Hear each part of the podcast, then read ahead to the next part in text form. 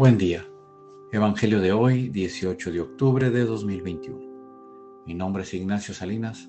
Pertenezco a la Iglesia San Patricio del Ministerio de Estudio Bíblico Nazarenos Católicos. Del Santo Evangelio según San Lucas, capítulo 10, versículos del 1 al 9. En aquel tiempo Jesús designó a otros 72 discípulos y los mandó por delante, de dos en dos, a todos los pueblos y lugares a donde pensaba ir, y les dijo, La cosecha es mucha y los trabajadores pocos. Rueguen por lo tanto al dueño de la mies que envíe trabajadores a sus campos. Pónganse en camino, yo los envío como corderos en medio de lobos. No lleven ni dinero, ni morral, ni sandalias, y no se detengan a saludar a nadie por el camino. Cuando entren en una casa digan, que la paz reine en esta casa y si allí hay gente amante de la paz, el deseo de paz de ustedes se cumplirá. Si no, no se cumplirá. Quédense en esa casa, coman y beban de lo que tengan, porque el trabajador tiene derecho a su salario. No anden de casa en casa.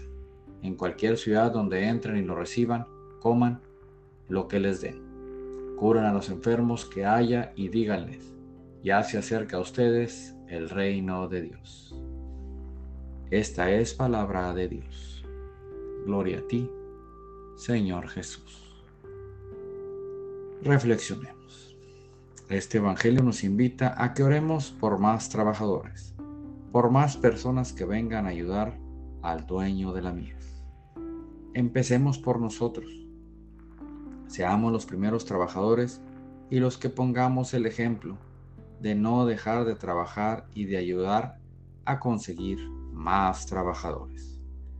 Sabemos que la misión no es fácil, que a veces nos sentimos agredidos y puede que sintamos miedo.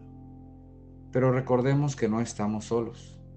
Jesús está con nosotros. Queridos hermanos, Jesús está con nosotros y no debemos dejarlo solo. Vayamos por más hermanos que necesitan conocer a Jesús.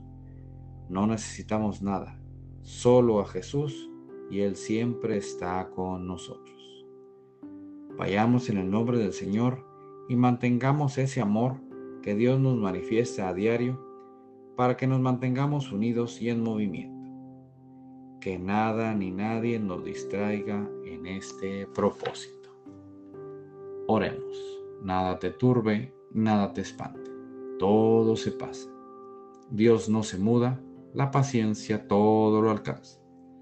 Quien a Dios tiene, nada le falta. Solo Dios basta. Vayamos con alegría a proclamar lo que Dios nos ha enseñado. Que tengan un excelente día.